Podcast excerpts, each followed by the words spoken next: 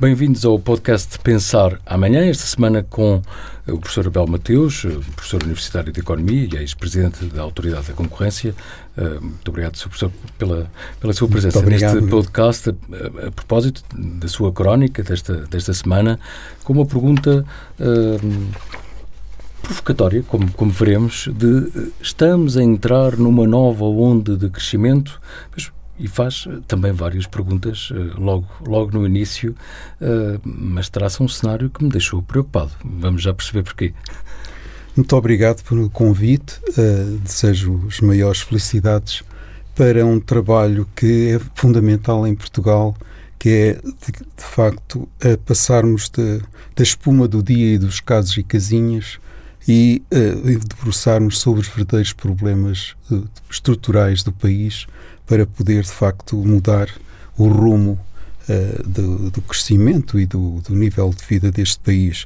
No fundo, como sabe, preocupam quase todos os dias quando ouço uh, as notícias uh, de protestos dos professores na rua, de, dos, são os enfermeiros, são os bombeiros, são os etc, etc, que querem melhores rendimentos, querem melhores salários, etc. Tudo isso passa por uma palavra que é o crescimento económico da economia.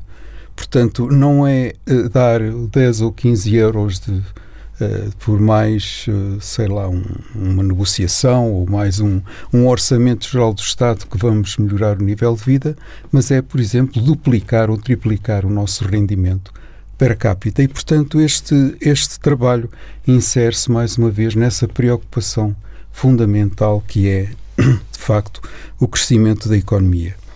E, eh, desse ponto de vista, hum, poderia eh, dizer-se, porque eh, nos, a seguir à pandemia ouvimos taxas de crescimento do PIB de, de 5,6, de 6,5, etc, etc, que estávamos numa nova onda de crescimento e o, o governo uh, embarcou uh, nesse, nesses números, portanto, e alguns responsáveis diziam coisas como: olha, por exemplo, nos últimos uh, 10 anos, em 7 crescemos acima da média europeia, etc. E, portanto, a dar-nos a ideia que as coisas estavam a entrar numa nova onda de crescimento. E os números não mentem. Os números não mentem porque mostram que Portugal, de facto, na tendência do, das últimas duas décadas, não alterou o seu ritmo de crescimento. Depois do início do ano de 2022, entramos numa tendência de crescimento que se enquadra perfeitamente com o que vinha de trás e que para com estas taxas de crescimento elevadas e que, portanto, entra numa tendência, como estava a dizer, de crescimento desapontante. Por exemplo, nos últimos, nos últimos 20 anos crescemos 0,9% ao ano, que é de facto eh, uma, uma taxa, eh, quer dizer, quando comparamos com o crescimento no século ou nos últimos 50 anos de 3, 3,5%, é de facto uma taxa que nos deixa muito tristes. E, sobretudo, mais preocupados na comparação com vários países, e é isso que o. Professor também, também analisa, vários países designadamente de leste. Claro que temos também a, comparação da, da, da, Grécia, mas de facto é muito preocupante uh, alguns dados, apesar de, uh, deixe-me só voltar a, atrás, na sua crónica, ter a referir em 2023, o ano uh, que, que, que, vivemos e que as pessoas, Sim. enfim, sentem que apesar, enfim, de todos os fatores que nós conhecemos, de, de inflação elevada, de, de taxas de juros muito elevadas, mas que até há crescimento, parece estar tudo bem e, no entanto, ela move-se, como diria Galileu. Exatamente. Esse, olha, por exemplo, entre 2009 e 2024 fomos o quarto país, a partir da tabela do fundo, a partir do fundo da tabela, que crescemos só 0,75% em média. Portanto, é de facto um, um ritmo desapontante.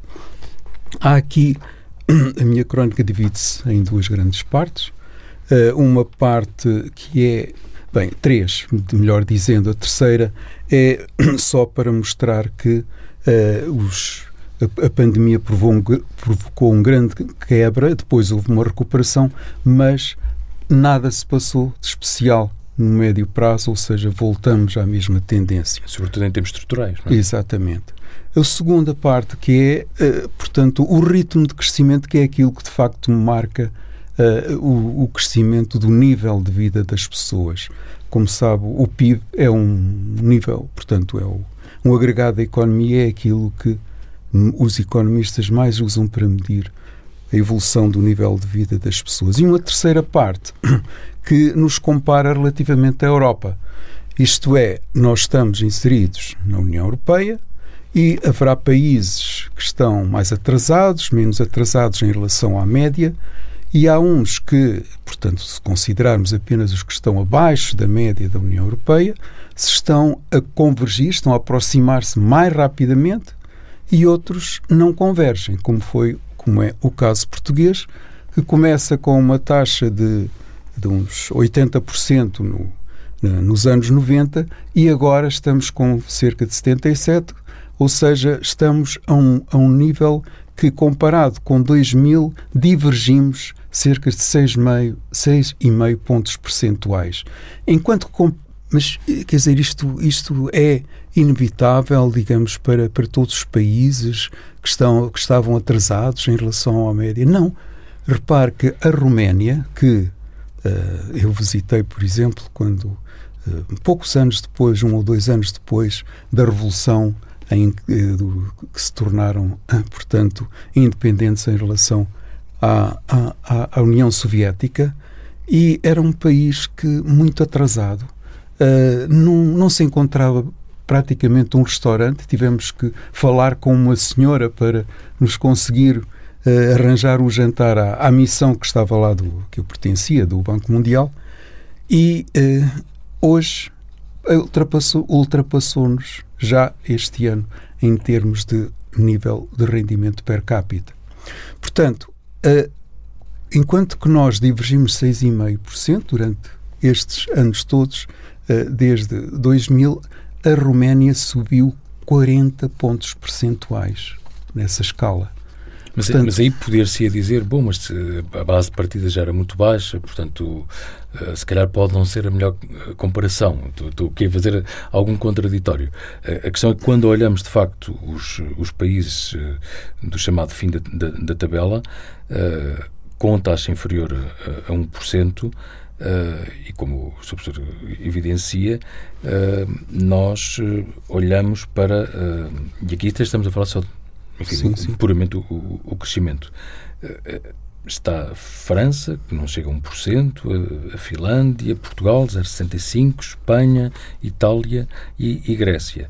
E, e, e portanto, Estamos... chegou à conclusão de que nos últimos 14 anos Portugal tem a mais baixa taxa de crescimento nas três últimas uh, décadas. Portanto, isto é. Sim, sim.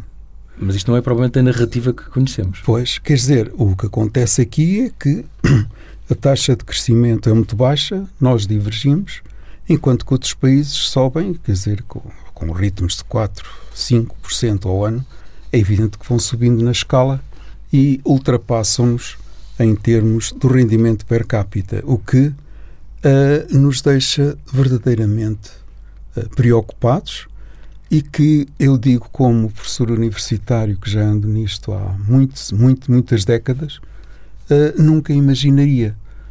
eu lembro-me quando estava o meu trabalho, primeiro trabalho que eu tive foi do quarto plano de fomento em 1969, portanto, imagina já o tempo. E fazíamos projeções convergências a longo prazo com outros países da Europa, etc.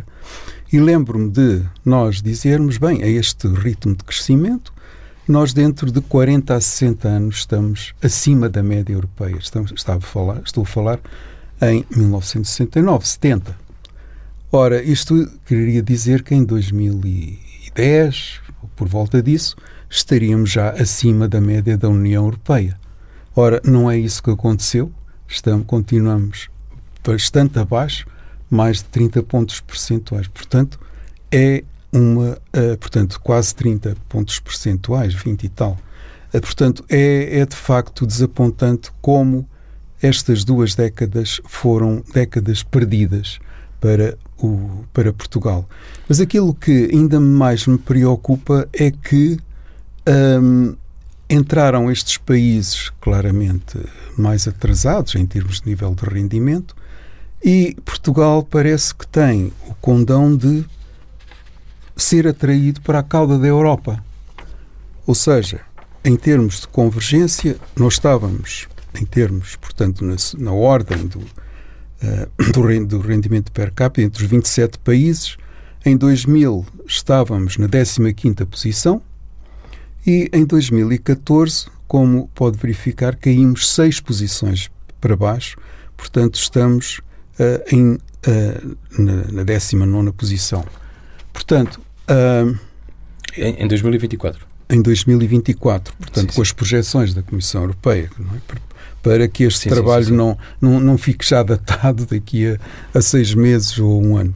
Portanto, não há dúvida nenhuma que nos atrasamos e atrasamos fortemente. Mas, mas o tema, peço desculpa me interromper, mas uh, o tema é que, como refere na, na, na crónica, uh, está-se a travar uma luta renhida entre os países próximos uh, da cauda, e portanto, que, é, que são Portugal, Hungria, Polónia, Roménia e Letónia. E, na sua opinião, enfim, para já há dados que provam, a Eslováquia, Polónia e Grécia, portanto, já estiveram acima de, de, de, Portugal. Mas o tema é que toda esta situação se pode alterar uh, de um dia para o outro, ou de um ano para o outro. Exatamente. Portanto, estou aqui aquilo que, que, que eu acho que é interessante é que estes países que pertencem ao grupo dos do, daqueles que estão, digamos, na, na, na baixa na, na parte baixa da tabela, separam-nos apenas uh, cerca de 6 pontos percentuais em termos do, da, tal, da tal percentagem em relação à média da União Europeia. O que quer dizer que, por exemplo, se um país de um, uh, em dois ou três anos crescer, por exemplo, sei lá, um ou dois pontos percentuais mais do que outro, rapidamente ele altera essa posição dentro deste pequeno grupo. O que quer dizer que Uh, um, isto, portanto, uh, basta fazer projeções até, por exemplo, 2030 ou coisa no género, para ver que ou Portugal uh, altera significativamente a sua, o, seu, o seu ritmo de crescimento e de convergência, ou então pode mesmo cair para o segundo ou terceiro lugar a partir do, da tabela do fundo. E, na sua opinião, e estamos mesmo a chegar uh, ao fim, uh, no minuto, o que é que, na sua opinião, deveria ser feito imediatamente para uh, tentar travar esta situação? pois, eu, a SEDES publicou um livro há pouco tempo chamado Ambição, como duplicar o PIB em 20 anos. E, e aí estão explicitadas, porque foi um grupo de trabalho de mais de 150 especialistas nas diversas áreas, as diferentes políticas que, estruturais que era necessário realizar no nosso país. Mas, fundamentalmente, em primeiro lugar, é preciso governos que sejam ambiciosos, que estabeleçam na sua agenda, no topo da agenda, vamos crescer mais e vamos tentar aproximar-nos da União Europeia. E, portanto, pautarem as suas, suas políticas por essa ambição e não por uh, motivos eleitoralistas ou por redistribuir um, umas migalhas entre, entre.